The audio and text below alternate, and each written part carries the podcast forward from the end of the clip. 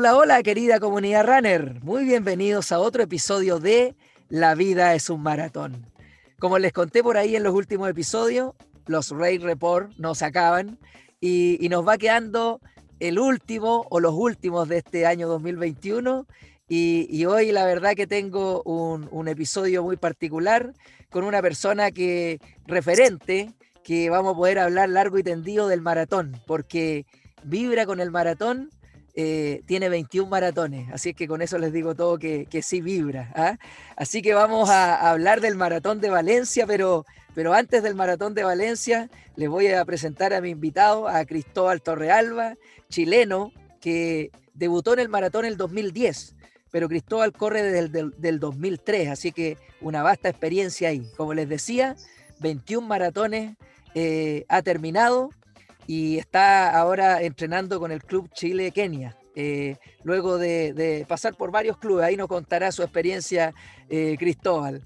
Así es que para mí es un honor que esté en este episodio eh, del Maratón de Valencia, en la Vía Submaratón, a Cristóbal Torrealba. gracias por aceptar la invitación, Cristóbal. ¿Cómo estás? Bienvenido. Hola, gracias, no, gracias a ti por, por invitarme a esta, a esta conversa esperemos que sea muy amena y hablemos de lo que nos gusta pues, de, de, running. Y feliz también de compartir la, mi, experiencia en, en, el Maratón de Valencia y de lo que significó la previa y, y, lo que puedo aportar también con, con mis conocimientos de, de, este entretenido mundo del running. Pues. Así qué que bueno, qué bueno.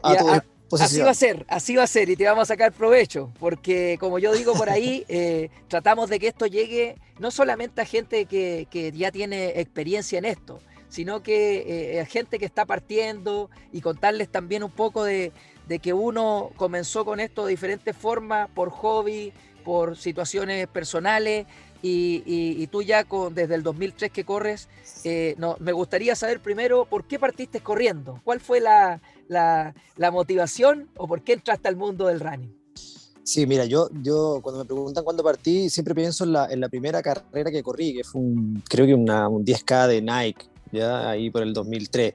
Pero yo la verdad que no, no corría mucho, así como había llegado hace un año y medio a Santiago y por hacer un poco más de deporte me inscribí en esa carrera, pero, pero estuve así hasta el 2009 corriendo una carrera al año, corría, no sé, un par de veces a la semana y no más que eso, nunca entrené, ¿ya? De manera autodidacta entonces, de manera autodidacta, por hobby, saliendo, eh, sin muchos eh, conocimientos de entrenador, de clubes, nada de eso. No, nada de eso, nada de eso, ni siquiera googleando planes, nada, yo salía a correr nomás y trataba de cada vez correr un poquito más.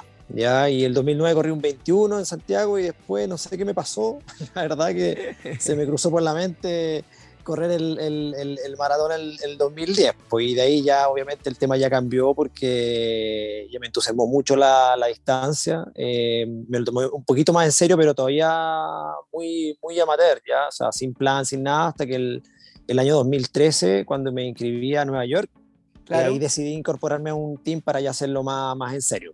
Y ahí, ahí pues, obviamente, mira que, pude conocer lo que era entrenar qué bien la, la, historia y cómo, y cómo comenzaste. ¿Esa primera maratón fue autodidacta eh, totalmente entonces?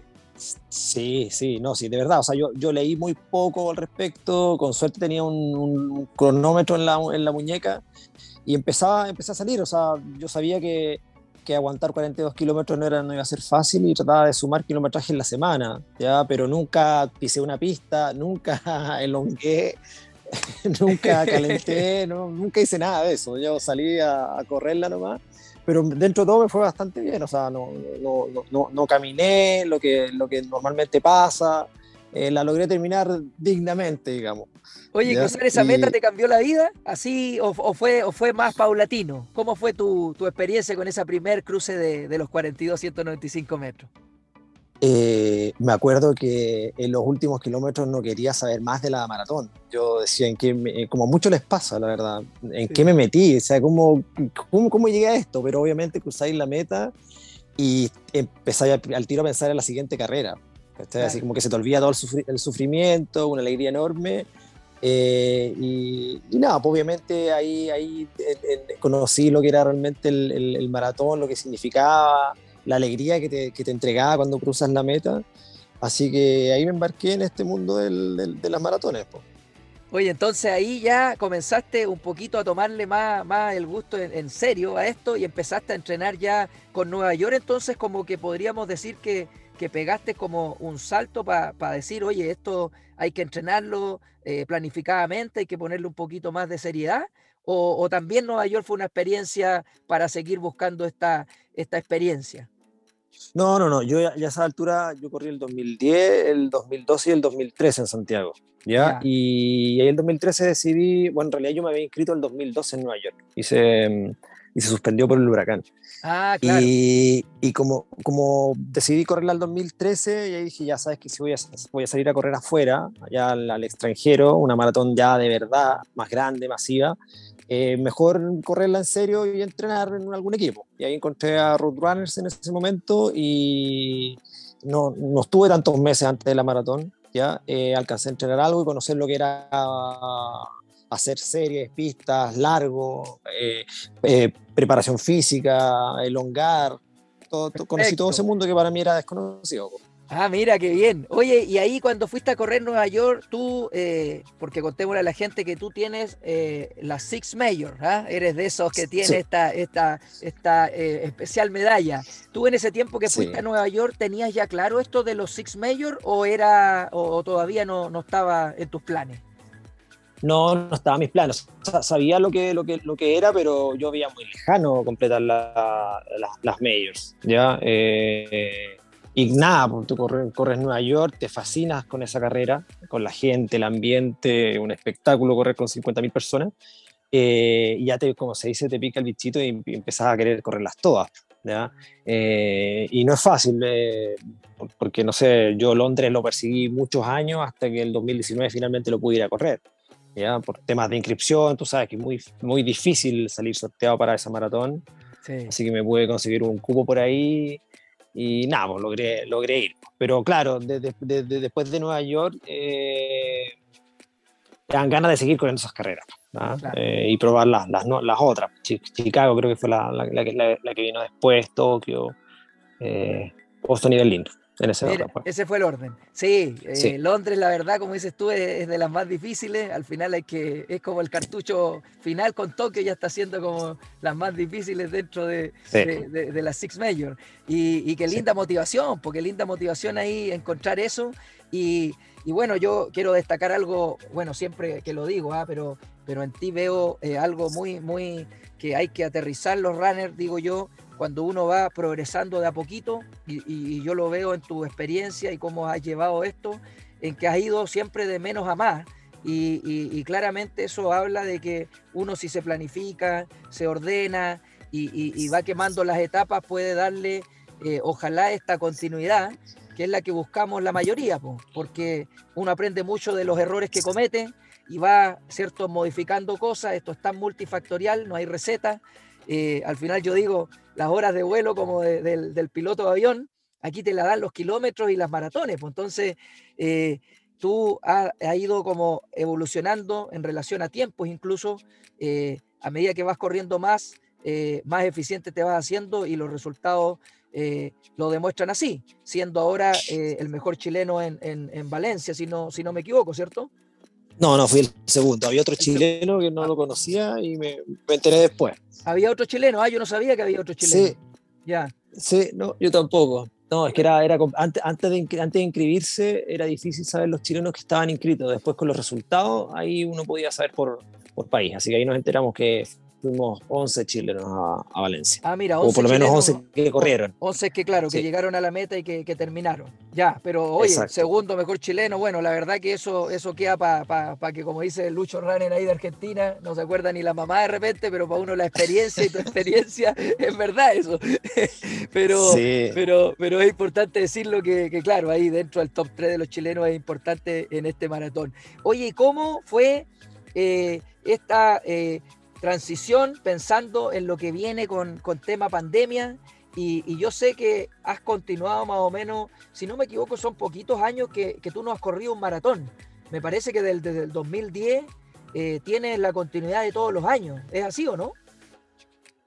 Sí, sí. De todos los años, por lo menos corriendo dos maratones, un par de años por ahí corrí tres. Eh, y el, claro, corrí Londres en 2019 y, y, como después llegué de Londres con una lesión que me costó encontrarla, encontrar qué, qué, problema tenía y no me dejó entrenar bien. Entonces yo al final fui a correr, a correr algo el 2019, al final fui a correr Villarrica.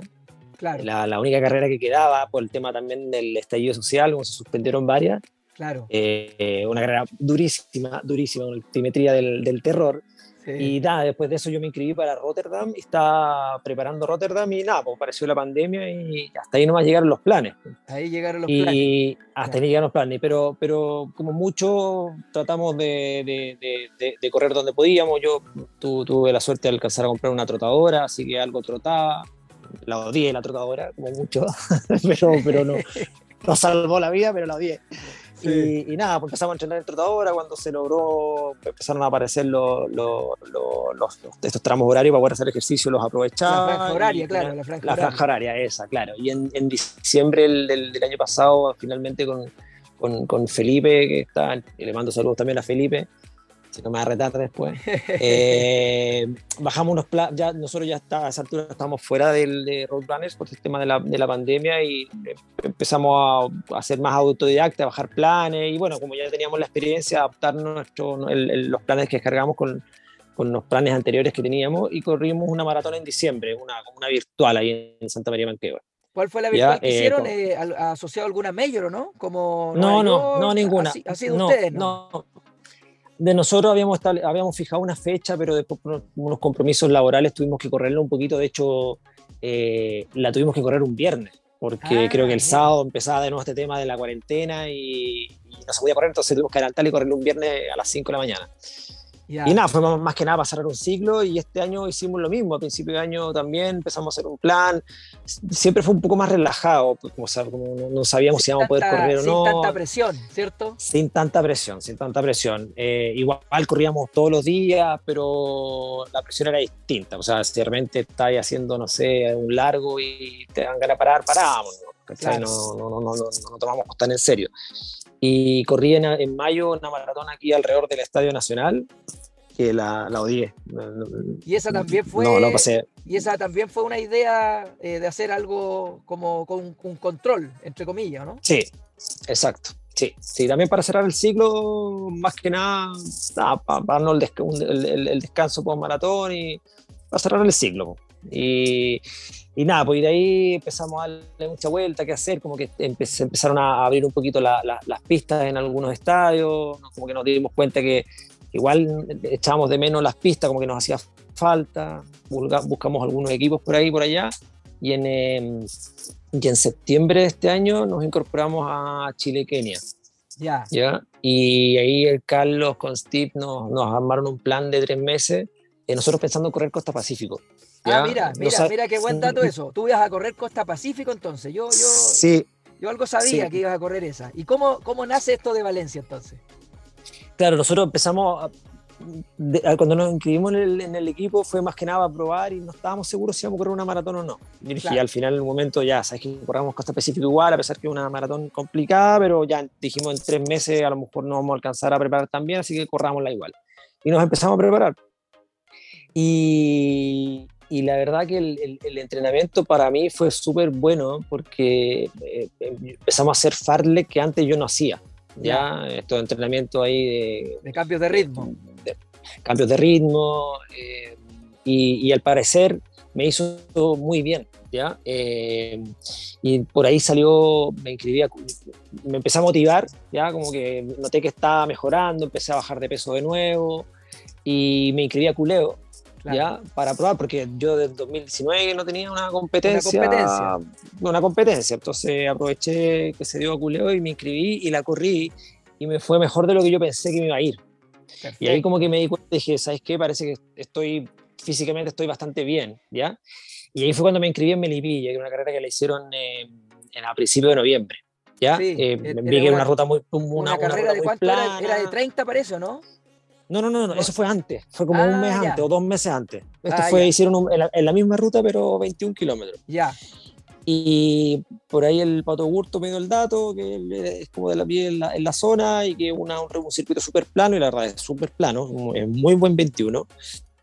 Y, me inscribí y me fue súper bien. O sea, me fue igual, incluso mejor que el 21 que corrí antes de Londres, que yo encontraba que en ese momento era por lejos mi mejor momento, físicamente, me sentía fuerte y rápido. Y lo corrí este medio maratón en Melipilla y me fue tan bien que yo me acuerdo que iba corriendo y decía, pucha, qué lata eh, cerrar este periodo en, con este nivel, con, esta condición. Con este nivel y en Costa Pacífico, sin, sin desmerecer Costa Pacífico, sino que porque Costa Pacífico es una ruta muy complicada y no era para ir a buscar un PB o era iba a ser muy difícil, dije, ya, bueno, no queda otra. Y ahí empecé como a mirar otras maratones, vi la de, la de California, y dije, pucha, está muy encima, y, y nosotros durante el año algunas veces conversamos con varias personas de Valencia, hay una maratón que estaba creciendo mucho. Sí, que la eh, tenemos ahí todos, todos la tenemos ahí, es como la séptima mayor, yo diría. Exacto, y, la, y estoy, estoy, casi seguro que vimos que las inscripciones estaban agotadas y más de alguna vez dijimos, ya pensáis que pensemos en Valencia, no sé, el 2022. Y se me ocurrió preguntar en una agencia en España. Y me dijeron que habían cupos. Y dije, ah, chuta, hay cupo en Valencia. Y dije, ya, ahí está. Y justo, perdón, esto, esto, esto, esto pasó, empecé a mirar Valencia cuando suspendieron Costa Pacífico. Ya. Cuando ya definitivamente la suspendieron. Sí, Costa Pacífico la suspendieron hace como un mes atrás, no más, por un mes y medio. Exacto. Sí. o sea, exacto. Y ahí empecé a mirar y ahí vi que Valencia tenía todavía dorsales disponibles y no solo la agencia, me fui a ver a la página de la maratón y tenían dorsales. Mira. Así que nada, no lo pensé dos veces eh, me, inscribí, vi el tema de los pasajes, tenía un tema con el pasaporte que vencía en marzo, estaba como justo a 90 días, entonces igual la sudé, igual cuando ya finalmente pude entrar a España, respiré ahí, ahí, te relajaste, o con el dorsal en la mano. Exacto, sí. Sí, así que así, pues, eh, fue una idea que salió así, pero encima cuando se suspendió Costa Pacífico y nada, pues, aproveché. Pues. Mira, cuando, las cosas, cuando las cosas fluyen así y tú vas avanzando y la cosa avanza, generalmente llega a buen puerto. Esa, esas cosas que uno no, la, no le pone tanto de repente mucha planificación y encontráis trabas, oh, esas son señales. Pero así como, como, se te fue dando, se te fue dando nomás, y, y te subiste al carro y, y, así llegaste. Así que no, que, que, bueno, qué bueno que, que, mira, eso yo creo que habla de tu experiencia también, ¿ah? eh, el sentir que tu condición física o que tu condición estaba en un buen momento tal cual como lo, había sido antes de, Londres, como tú lo dices, y, eso es una muy buena señal de que cuando el cuerpo está así eh, hay que aprovechar quizás la competencia, de repente uno le hace un poco el quita a las competencias, pero hay que probarse en las competencias, por ahí lo hemos hablado muchas veces, sobre todo en procesos largos de maratón. Pasa que, que yo, por ejemplo, tengo una, una, una de mis grandes eh, cosas que tengo que mejorar es eso, que yo me cierro mucho en un proceso de maratón muy largo, de cuatro meses, cinco meses, y no pongo competencias entre medio. Y ahora he entendido que sí es importante para manejar el estrés, para manejar los ritmos, para, para manejar esto que dices tú, que es como sentir tu condición. Eh, porque al final eso también te marca en la confianza para el día de la carrera. Eh, ¿Es así o no? Sí, sí. De hecho, nosotros el, el, 2020 y el primer semestre de 2021 que corrimos dos maratones eh, virtuales, ¿no es cierto? Claro. Ahí no hicimos ningún control, no corrimos ningún 10K, ningún 21 y, y, y para este segundo semestre dijimos, ¿sabes qué? Aunque corramos una maratón virtual a fin de año, tenemos que hacer un 21 de control, si en el fondo no, nos hacía falta. Eh, y lo que pasó en Melipilla, lo que pasó en Napuleo, me, confirmó, me confirmó finalmente eso, porque que, que, tú necesitáis eh, llevar al cuerpo la, competencia, llevar los límites. Ojalá, o sea, es ideal que haya una competencia formal porque es mucho más motivante correr con, con un dorsal, con más gente que correr solo. A mí de verdad me cuesta mucho hacer controles en la calle así solo. Sí, sí, sí. sí. pero pero, pero hay que hacerlo, los hace bien y, como tú dices, eh, puedes ver eh, si tú, cómo, cómo, está tu nivel. Yo, yo eh, a principio de, a mitad de año tratamos de hacer un control de 10K y, y no lo pudimos terminar. Yo no, yo no, lo pude terminar y ahí dije, yo, o sea, no sé, retrocedí cuatro años en mi nivel, ¿cachai? Por eso después de Melivilla me di cuenta que lo pude recuperar. Claro, y por eso tenía ahí como Costa del Pacífico, ahí como una maratón que, claro, que es complicado el circuito, pero hay que ir a hacerlo, pero no, no sabía que estaba ahí tan, tan con tu nivel bien, bien ahí preparado arriba, ahí en, la curva. O sea, yo, yo, yo, sabía que si corría Costa Pacífico igual iba a ir a buscar, tratar de buscar marca, probablemente iba a subir, iba a sufrir muchísimo más, pero, pero iba a salir a buscar la marca igual. Una marca que venía buscando hace harto rato en realidad también. Sí, oye, cuéntanos de eso un poquito. ¿Tu, tu, tu mejor marca había sido, en, eh, ¿dónde había sido la, la, mejor marca? En Londres. En Londres. ¿Y esa fue la, no fue la última, o sí? ¿Con esa cerraste el Six? Sí, pues con esa cerré el Six Major. Ah, ah, corriste el Six Major con la mejor marca. ¿Y eso fue dos, Sí. cuánto? ¿40? ¿O tres- 240 o con. No, Ah. pues 240 con 15. Ah, estaba ahí del sub 240, claro. Sí, pues Claro, sí, claro. yo, yo, yo cometí un. Yo, de hecho, en, en Viña, el 2018, Sí, yo tenía mi mejor marca de 243 antes de Viña. ya, Y, y salí a correr Viña para bajar el 240. ya. Y, y esas son las cosas que uno no termina. Yo ya. O sea, yo creo que ya lo aprendí, pero hasta esa altura tenía como, no sé, 17 maratones y, y aún así caía en el mismo error, que partí muy rápido y, y sentía que lo- lo- los kilómetros me costaba llegar al ritmo que necesitaba, entonces no era mi ritmo del- del- de ese día, claramente. Entonces yo lo forcé, lo forcé y el kilómetro 30 reventé motor, o sea, yo de ahí empecé a bajar el ritmo y casi, casi la termino caminando o casi no la termino. ¿Cachai? Entonces, yo de ahí para adelante dije, no, el, el- el- el- ritmo en una maratón tiene que salir cómodo, tiene que Cómodo, salir natural. fluido, Si, si- si, claro, tú, claro. si, tú, si tú vas mirando el reloj y dices, chuta, voy cinco segundos más lento y tienes que apurar, eso no es una buena señal. No, es una señal de que probablemente en el kilómetro 25-30 te va a pasar la cuenta. ¿Cachai? Y, Oye, y nada, pues, yo, Muy buen y yo- mensaje. Sí, Sí, pues, y el- en, en- en Londres eh, lo que me pasó es que también cometí otro error de novato. eh, y fui, no me anoté los parciales en la, en la mano, en un papelito, las pasadas de 5, aunque nunca, nunca los miraba, yo miraba el GPS y corrí con el GPS. Yo iba muy cómodo y de repente, a- no sé, para hacer 2.40 tenés que correr a eh, 3.47, 3.48 por ahí. Y, y yo iba súper cómodo, según yo iba corriendo como a 3.49 por ahí, ¿cachai? Y, y me encuentro con Martí Quintero en la ruta, eh, y lo, lo- o sea, lo alcanzo y, y- y me, me pregunto cuándo vas, le digo, no, voy como a 3.50, y él me dice, no, no puede ser, yo voy como a 3.54. Y dije, chuta, Ah. claro, pues el GPS me estaba jugando una mala pasada. Y empecé a apurar de a poco, el tiempo me dio, apuré, apuré, y, y en un momento, me acuerdo el kilómetro, no sé, ponte tú 40, mi, el promedio me estaba marcando 3.46, según yo tenía el 2.38 en el bolsillo, y ahí de, en los últimos dos kilómetros los disfruté, le gritaba a la gente, iba 10 segundos incluso más rápido, y cuando llego a, a un cartel que me indicaba que faltaban 400 metros para la meta, claro. Eh, y como tú tenías en la cabeza cuánto te demorás en dar una vuelta a la pista, y dije, no Sí, sé, po, totalmente, cuando hago series po. rápidas será un, un minuto 10 segundos, Claro, un minuto 1.10, 15. Uno y ve- 10, y- tú decís, uno y 10. veo la y, y- y veo la hora y eran 2 horas 39 con 30 o 39 con 15 y ahí a esos 400 metros a la meta me di cuenta que no, no, no, no iba a ser el 240 No, no iba a salir, porque había que ser el 400 bajo, bajo el minuto, quizás. Oh, bajo el minuto sí po, y no, no, y no pude. Y, y, y nada pues y error porque si yo hubiera visto en el kilómetro 21 que el GPS estaba medio perdido me hubiera dado tiempo para apurarme un poquito más porque yo pu- pude haber apurado más ¿cachai? Eh, entonces quedé súper o sea que- quedé súper contento porque mejoré mi marca, estuve ahí de bajar 240 y físicamente llegué muy bien. Entonces ahí me di cuenta que no, no debería costarme en bajarlo. Y ahora en Valencia lo que me pasó fue algo muy similar, como no sé por qué yo también cambié el reloj y, y lo comparo con un amigo que tenía el mismo reloj y a mí mi reloj siempre me da 200 metros más, 400 metros más y dije, chuta, no, no, yo no voy a cometer el mismo error y dije, ¿sabes qué? Voy a correr sin GPS y con un podómetro, ¿ya? Ah, mira, como Y saliste con el stride o el otro de. con el straight, Ya. Sí, sí, con el straight. Y, y nada, pues, y, y- el último mes lo probé un par de veces solo con GPS, fui a la pista y me marcaba justo los 400 metros y dije, ya, listo, el Sí. después.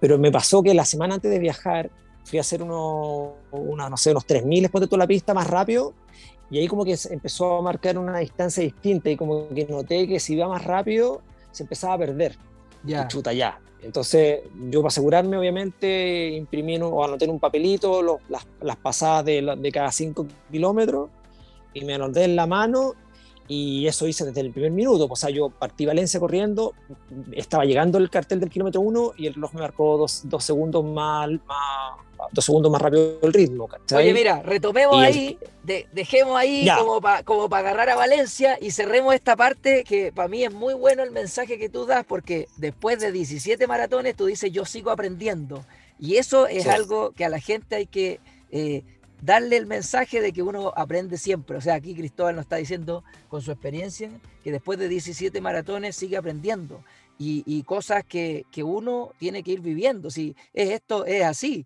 Y, después aprende con la otra. Así que yo creo que ese mensaje es pero súper importante para los que se inician, para los que ya tienen más experiencia y, a, darle para adelante que, que, las cosas pueden salir en otra oportunidad, que las revanchas están, a no volverse loco y, así como lo toma Cristóbal, o sea, estuvo ahí, a, no sé, si hubiese quitado, no sé, no, no pasa por puestos de hidratación en, en Londres, baja a las 2.40 tranquilamente.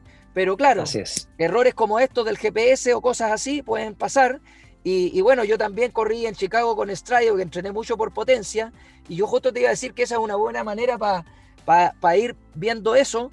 Pero también hay otra cosa que tú dijiste que es muy clave. Y yo lo voy a asociar de inmediato de los errores que uno coloca. Cuando uno va mirando el reloj, tú lo dijiste. Eh, si vas mirando mucho el reloj es porque las cosas no, no, están fluyendo mucho. Y cuando uno no mira el reloj, la verdad es que las cosas van. Y, una de las cosas malas que yo digo de la potencia es que tienes que ir muy preocupado del reloj pensando eh, en, los watts, ¿ya? Y a mí me pasó.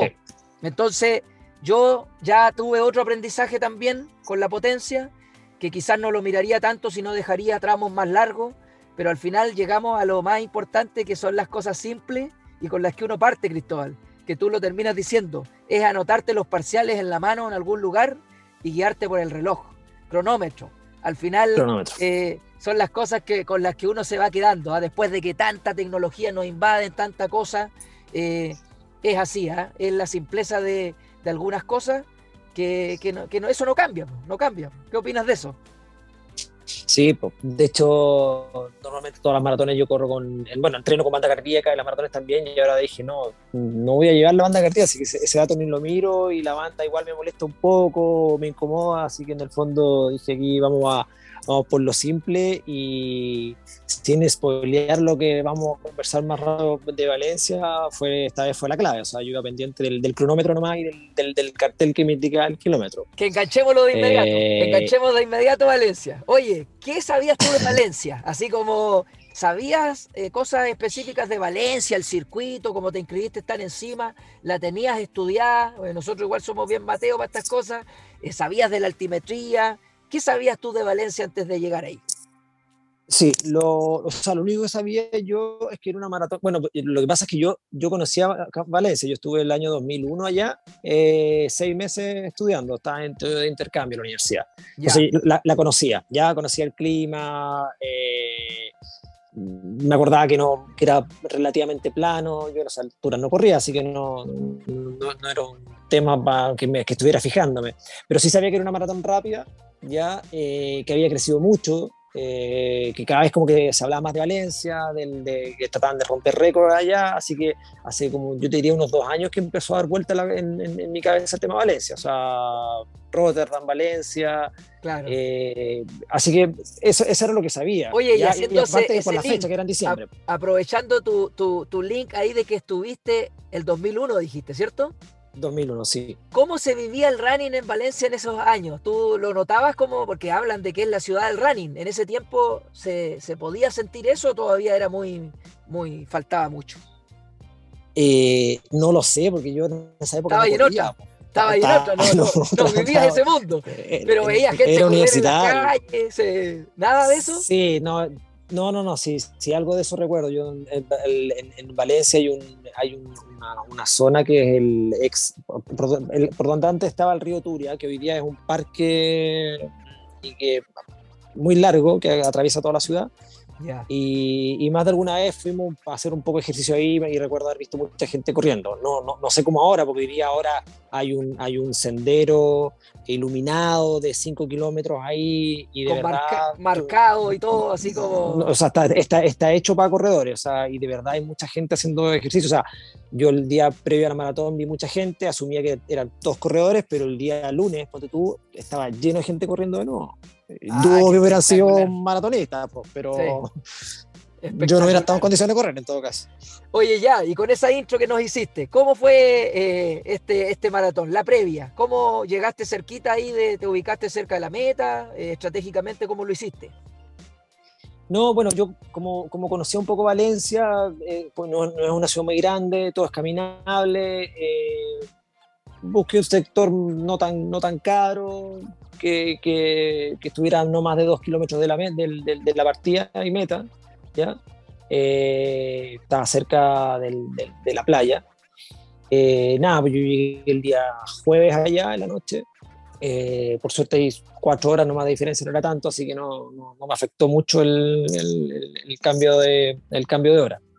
Buen dato ese, muy buen dato para la gente que quiera considerar ir, para allá. Y lo que has dicho tú también, porque si, si encima buscaste esto pensando en que te inscribiste como, ¿cierto? Como ahí muy bien encimita, eh, tuviste opciones de quedar cerca y todo. O sea, eh, ahí al final obviamente nos vaya a mandar la recomendación para la gente si, si lo invitas a que vaya a Valencia o no. Pero ya, seguimos. Fuiste a la expo. ¿Cuándo, llega, ¿cuándo fuiste a la expo? ¿Simple la expo por, por COVID? Sí, sí, yo fui al día, apenas llegué, o sea, llegué el jueves de la noche, el viernes de la mañana, primera hora partí para allá. Eh, no, ahí sí que fue un poco desilusionante la, la expo. La verdad que lo, lo, que no sé si es por, por temas de COVID, pero, o sea, eh, Santiago es cinco veces más grande que la expo de Valencia. Ya, o sea, tenían el, el, el, el, no sé, el puesto de New Balance nomás, que era muy chico, tenía muy pocas cosas, y dos, o tres stands que vendían un par de cosas muy pequeñas, no sé, unos geles, algunas eh, instituciones de, de, beneficencia y sería, como retira tu número y por favor sale de, este sector. O sea, o sea más, de, más, de, más de 20 minutos no voy a estar ahí adentro, 30 minutos. No, nada, no, nada, ni eso, ni eso. Así que pucha, eso me dejó un poquito desilusionado porque yo uno está, está acostumbrado a ir a a gastar un poco de plata en la expo, Nueva, York, Santiago. Claro, la, la, polera, la chaqueta, el tazón, no sé, pues así que pucha, nada, no, no había nada de eso. Ya. Pero bueno, finalmente nosotros vamos, vamos a otra cosa, así que nada, vuelta a la hoja rápidamente y concentrarse en la, en la carrera.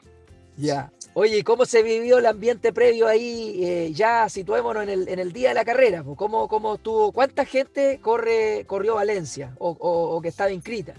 ¿Tenías los antecedentes Mira, menos? Sí, eran 16.000 la, la capacidad autorizada de ese año, porque entiendo que el año 2019 corrieron 30.000. ¿ya? a la mitad de la, Sí, y, y, después me di cuenta, por, los datos que dieron, en la, terminaron cerca de 13.000 corredores la, la carrera. Perfecto. ¿Ya?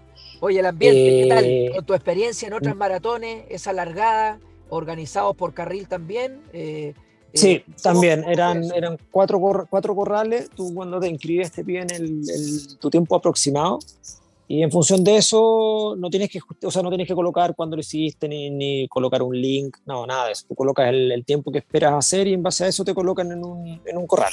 Muy, y los, de país desarrollado, entonces, confiando en, en, la honestidad del, maratonista de que te vas a poner donde corresponde.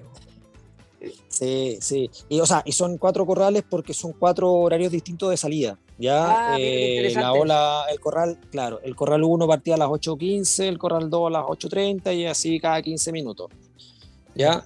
Eh, y nada, o sea, eh, cuando, cuando, yo llegué en la mañana, llegué como una hora y media antes, me llamó un poco la atención que el tema de la guardarropía lo, lo abrieron en, a las 7, no sé, 7.30, 45 minutos antes de partir la maratón, tarde, tarde, tarde. Pero, pero también fue súper rápido, entonces entregaste la, la, bolsa y, y, nos metimos al tiro al corral, que era, era, era, era muy amplio en realidad, era muy amplio, era como una, un cruce de calle, entonces tenía mucho espacio para, para calentar. Eh, para prepararte y para, para que empiecen a crecer los nervios claro. previo a la, a la, a la partida. Y, bueno, el clima estaba espectacular. Los, días previos en la mañana ah, igual estaba helado, ¿ya? Eh, allá ¿Temperatura, en otoño. Más o menos? ¿Temperatura? Yo sabía que iba a estar entre 9 y 17, temperatura ideal, ¿ya? Pero igual yo tenía la el día antes salí y, le dije a la, chica que me alojó, dije, oye, yo hoy día a la mañana salí y de verdad salí a correr a, la, o sea, a las ocho y media y sentía que habían 5 grados, le dije yo, esa es la sensación que yo tenía y me dijo, sí, no, sí, esa era la sensación térmica que había. Dije, ah, chuta, ya va a estar, va a estar helado. Tapa manguita, tapa manga, dices tú. Yo, yo, claro, llevé unas una mangas y que iba a desechar y me, me, me, fui a comprar unos guantes de lana también que no había llevado porque dije, pucha, ¿para qué voy a sufrir? Pues por último después los, los voto. Y nada, el día de la carrera está, está mucho mejor el clima. Deben haber unos 11 grados, no nada de frío. O sea, yo, yo no partí ni con manga ni con guantes, nada. al tiro con, el, con la polera sin manga y no, está exquisito. Eso sí, con algo de viento en algunos sectores. Sí, eso hablaron mucho, ¿ah? de, de, que hubo harto, harto viento. Oye, ¿Cómo era la estrategia para la maratón de Valencia? ¿Cómo, cómo estáis planificado para salir? Eh, ¿Con tu entrenador ahí lo coordinaste o, guiaste ahí algo más, más personal? Mira, en este caso, como yo igual llevo poco tiempo en el, en el, en el equipo y en ese sentido igual tengo harta experiencia, eh, en estos casos no le hago mucho caso al entrenador cuando me, me dijeron, oye, mira, tú estás para correr en, en 2 horas 42 y deberías salir a tal ritmo. Y digo, no, yo, yo, yo entrené y yo sé que estoy en cuatro ritmos y, y claro, pero es en mi caso, o sea, sí, sí, Esto, esto, tres años antes no te lo hubiera dicho, o sea, el, entrenador, el que, el que conoce, ve tus controles, ve cómo rindes en la pista y te dice a cuánto deberías correr. ¿ya? Y, y nada, pues como, como Valencia es una maratón muy plana, eh, en general, en las otras maratones tú, puedes planificar, no sé, Nueva York, a qué sectores puedes apurar, qué sectores tienen que tener más cuidado, la zona de los puentes en Nueva York, qué sé yo, o, Boston, ¿no es cierto? Cuando sube la Heartbreak Hill, ya, que tienes que aguantarte y, guardar piernas. Bueno, aquí, aquí es distinto, como es un circuito súper plano, dije, ya, yo voy a salir a correr a mi ritmo, apuntando a las dos horas yo salí para correr, claro, yo dije yo debería poder sin problemas, dado el 21 y corrí antes, eh, correr en 2 horas 38, porque a mí siempre me da la receta que el, 21 previo a la maratón lo corro 10 segundos más rápido el kilómetro. Siempre, siempre me ha dado esa relación, siempre. entre 9, 10, Entonces, según eso dije ya, yo debería poder correr sin problema 2.38, así que voy a, yo voy a salir a correr a ese ritmo, no más rápido, ya mis experiencias previas, no apurarme, no, no, no soltar la cadena y eh, como te había dicho antes, teniendo cuidado que si no me siento cómodo en ese ritmo es porque tengo que bajar un poco el ritmo. ¿no? Claro. ¿Y cómo manejaste lo del, lo del, lo del potenciómetro que lo, que, que lo instauraste aquí para la carrera? ¿Lo, lo ocupaste al final? Sí, pues no, no, no lo, lo, ocupé el, el, street, el podómetro y, y, partí corriendo. Había mucha gente en la partida. Eh, me costó, no sé, 700 metros poder alcanzar el ritmo. Eh, y cuando, como te decía, cuando, cuando llegó el primer kilómetro, a mí me marcó el kilómetro el reloj, no sé, unos 10 metros antes. Ya. Dije, ya, 10 metros no es tanto, no pasa nada. Pero cuando llegó el kilómetro 2, lo marcó 30 metros antes. Cuando llegó el ah. kilómetro 3, lo marcó 50 metros antes. Dije, chuta, no, esto está mal. ¿Cachai? Y ahí dije yo, no, esto no. Entonces, yo ahí me di cuenta que, ponte tú, al kilómetro 5 tenía que pasar en los 18 minutos, no sé, 50, ponte tú, no me acuerdo. Claro. Y lo pasé a los 19, 10 segundos después. Y dije, no, ahí perdí 10 segundos, ¿cachai? Entonces, entre el kilómetro 5 y el 10, apuré un poco eh, para recuperarme y para recuperar el parcial, claro. Y, y, el problema que lo que tuve que hacer es que esta diferencia de, metros que me daba el, podómetro eh, significaba que en mi reloj me estaba marcando un ritmo 5 segundos más rápido. Ah, ¿cachai? Claro. Entonces, yo, muy mental. mental eso. es, eso es lo que te iba a decir. Yo, yo, yo iba, iba a salir a correr a 3.45 el kilómetro ¿sí? Entonces yo cuando veo y digo, no, no, no, esta cuestión calculé rápido y dije, pucha, tengo que ir a como a 3.40. Y dije, ya, pero sácate la cabeza de que no estás corriendo a 3.40, porque psicológicamente yo me podía convencer que estaba corriendo 5 segundos más rápido y probablemente me iba a pasar la cuenta en un momento, ¿cachai? Entonces dije, no, no, no, no, corre en ese ritmo y como iba cómodo, dije, ese debe, debería ser tu ritmo. Y cuando ya llegué al kilómetro 10, ahí, ahí alcancé a recuperar y creo que bajé, pasé 10 segundos un poquito más de segundo más rápido del tiempo que tenía que llevar planificado, claro. Claro, y, y, y, mantuve ese ritmo, que el reloj me marcaba, no sé, 3.39, 3.40, y al kilómetro 15 me marcó los mismos 10 segundos que, que había ganado antes, y ahí mantuve.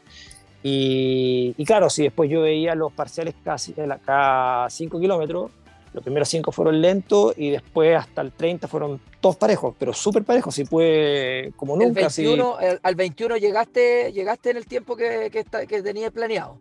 Ahí ya estaba ordenado. ahí ya estaba ordenado, hasta el, hasta el, ah, y creo que al, no sé, al 25 eh, ya no iba a 10 segundos, iba a 25 segundos eh, ganado, Abajo, ganado, Abajo, entonces dije, ya, voy bien, voy bien. Y ah, lo que te iba a contar es que estaba un, poco preocupado porque el día, a mí el día de jueves a viernes, en la noche, de repente me desperté en la noche y como que casi me viene un calambre en el gemelo izquierdo. Así como que tú, cuando tú cachai que te va a dar un calambre. Sí, sí. Lo que me pasa a mí, yo te puedo dar clase de calambre. así, ah, que, así que sí, sí. Ya, ¿cachai? Como que te viene, ya, y no pasó nada. Y el viernes en la tarde estaba acostado y me siento así para salir a caminar, me voy a poner la zapatilla y me viene un calambre en el gemelo derecho. Pero ahí sí que me, ahí, ahí, me, agarró. Ahí, te ahí, me agarró. No, ahí me, me, me, tiré al piso ahí con un dolor tratando de, de elongar para que se me pasara imagínate, o sea, ya se me pasó, pero eh, tú sabes cómo te queda el, gemelo, apretado, sensible, y ahí, ahí, me, ahí me preocupé. Pues ahí y la cabeza, me contacté. ¿Cómo te queda el gemelo y cómo queda la cabeza? Sí. Y me contacté con, el, con Pablo Vargas, un kinesiólogo que, que, me, que me ve, que me mete punción, y me dijo, no, eso es falta de minerales, cómprate magnesio. Y esa es la parte electrolito, claro y empecé con todo eso, alongar, alongar. Entonces, claro, yo el, día sábado salí a correr 5 kilómetros en la mañana temprano, no me molestó, pero, pero sentía algo ahí, ¿cachai? Entonces, obviamente, yo partí en la carrera diciendo, esta cuestión capaz que, no sé, al kilómetro 10 me venga un calambre o, me empieza a doler, entonces igual está, tenía... Claro, estaba ahí en la cabeza. Eso metió en la, está en la cabeza, pero, pero no sé, ya yo creo que el kilómetro 10, 15 se me olvidó, ¿ya? Se me olvidó. Y, nada, yo iba, iba súper parejo en el, en, el, en el, ritmo y yo sabía que lo que quería hacer es que después del 30, si podía apurar un poquito más, lo iba a hacer. ¿ya? Eh, y creo que como el 32, 33 empecé a apurar un poco más. ¿ya? ya. Oye, ¿y el viento, el viento que hablaban, en qué momento ah, que se cruzaban con el viento? Que como que pegaba de lado, parece, decían. Eh, creo que el, el viento venía del oeste, entonces cuando ibas de sur a norte te pegaba por un costado y ahí no se sentía tanto, ¿ya? O sea, había parte que efectivamente lo sentías de costado el viento, porque la polera se movía entera, eh, pero sí me acuerdo patente en una, cuando doblamos en, hacia, hacia una derecha, y nos topó el viento en contra. Y dije, chuta, no, o sea, con este viento, 5 kilómetros, hasta aquí llegó mi maratón, dije yo, porque era muy fuerte el viento. Pero por suerte fue solo ese tramo, o sea, fueron tramos muy, muy cortos donde el viento te pegaba en contra. Entonces, a mí la verdad que no me afectó, o sea, sobre todo porque esos kilómetros, no sé si fueron dos o tres, con viento en contra, igual lo pude, pude mantener el ritmo. A lo mejor me desgastó un poquito más, pero no, no fue tanto después. Oye, qué bien. Y, en el, y ya en el kilómetro 32, cuando tú comenzaste a apurar, ¿cierto? Comenzaste ahí ya, eh, tenías segundos ganados, más que te sentías bien. ¿En qué momento tú sentiste que la carrera estaba, que, este, que el tiempo estaba? Pensando en lo que había pasado en Londres, lo que ya había pasado antes. ¿Tuviste esa sensación? Sí, salvo que en un, en un momento eh, eh, yo como venía tan parejo, tan parejo, y de repente veo el reloj y estaba marcando 10 segundos más lento. dije, mm. chuta, aquí parece que... Se vuelve, repetir, se vuelve, a repetir Londres, algo así. Eh, claro, claro. No, no, no, y que no, algo como Viña, que va a ir súper bien y de repente no te das ni cuenta y el ritmo bajó y, tú sabes que cuando empieza a bajar el ritmo es porque te va a costar mantenerlo o es porque ya va a empezar a bajar cada vez más, ¿cachai? Y ahí dije, chuta, ya. Y ahí mentalmente empecé a calcular y dije, ya, ¿cuánto, cuánto podría bajar mi ritmo para todavía hacer la marca, ¿cachai? Dije, ya, yo voy. Traías harto ganado, traías harto marca. Traía harto ganado. Y ahí lo, lo, lo, que me sirvió mucho, que en cada kilómetro dije, ya, cada vez que completaba un kilómetro al ritmo que iba yo, que era 3.40 en mi reloj, pero 3.45 real, y decía, bien, aquí gané otro kilómetro. Bien, quiere decir que todavía, hay, todavía, puedo, hay, puedo, morir más adelante. En cada kilómetro que pasaba decía, listo, ya, otro kilómetro ganado. Y, ese kilómetro que te decía yo que noté que el ritmo bajó un poco, apreté un poquito ahí y lo pude mantener. Ya me tomé una pastilla de cafeína que normalmente me tomo como en el kilómetro 30 y creo que eso me hizo efecto porque de repente no me di ni cuenta y en el kilómetro 35 iba a 10 segundos más rápido. No, y, y, y, venía bien. Pero sí, eh, dije ya, voy bien, puedo ir más rápido, pero ojo con, con, el gemelo, porque empecé a sentir algunas cosas por aquí y por allá. Y dije ya, no te vuelvas loco porque la marca parece que ya está, pero. Pero hay que, hay que protegerla, hay que protegerla. Hay que proteger, claro, tú sabes que te puede pasar en el kilómetro 40, que te llega un calambre, hasta ahí no llegaste. paras y 14 minutos el kilómetro, y eso pasa. Así es. Eso pasa, sí. Así que no, ahí, ahí ya está estaba súper motivado, iba pasando gente, alentaba a la gente que se estaba quedando. Eh, no, me, pasó algo parecido a lo, a lo, de Londres, que en Londres me, los últimos kilómetros pude apurar. Eh, son las únicas dos maratones que yo he terminado sin dolor de pierna. O sea, todas mis otras maratones siempre con gemelos apretados, cuádriceps apretados, dientes apretados, sufriendo. Y, Valencia y Londres no, no, fue así, llegué con, con, fuerza, con piernas, pude apurar eh, y, y, llegué finalmente en, la meta con la sensación de que, oye, todavía puedo mejorar más, ¿cachai? ¿Y fue finalmente 2.36? 2.36.41. Espectacular. Oye, qué, qué bueno eso, ¿ah? de, que, de llegar con, con, esa fuerza, con esa energía, como dices tú, y, de, y de, encontrar ahí que, que, que se puede más. Eh, espectacular, Cristóbal, ¿no? La verdad que, muy, muy merecido, la verdad que, que, te felicitamos y, tu experiencia, la verdad que, sirve mucho para la gente que, esté pensando quizás en correr Valencia, que, yo la tengo ahí, como digo, ¿ah? eh, para mí debería ser una, una mayor, sin duda. Sí, no, no tiene nada que enviarle las mayor, ¿ah? eh, muy bien organizada, en los puestos de hidratación no. ¿Cada cuántos kilómetros en los puestos de hidratación? Eh, cada 3, cada 5, cada, 5, pero me parece que después del kilómetro 30 venían cada 3. Sí. Y, y tenían. Eh, ¿Agua y, eh, agua y Gatorade? O, hay agua y, claro, y, y isotónico, y en botella. Bueno, bueno. En botella. Eh, así que no, no, ahí, o sea, de verdad, yo no, nada, nada que quejar. Mucha gente alentando. Es muy parecida a Chicago en ese sentido. Hay sectores donde hay mucha gente, un sector donde no hay nadie, no hay nadie se, aleja, se, aleja, un poquito, y otros sectores donde la, la, misma gente, así como en Santiago, cuando estás pasando frente a, ya llegando a la moneda y la gente como que se empieza a, a juntar. a juntar, también había lo mismo es muy rico eso, porque el, sentir el, apoyo de la gente encima, te gritan, te alientan. No, no, de verdad, de verdad, no, me extrañaría que pasaría a ser una, pasara a ser una, la séptima mayor en Valencia.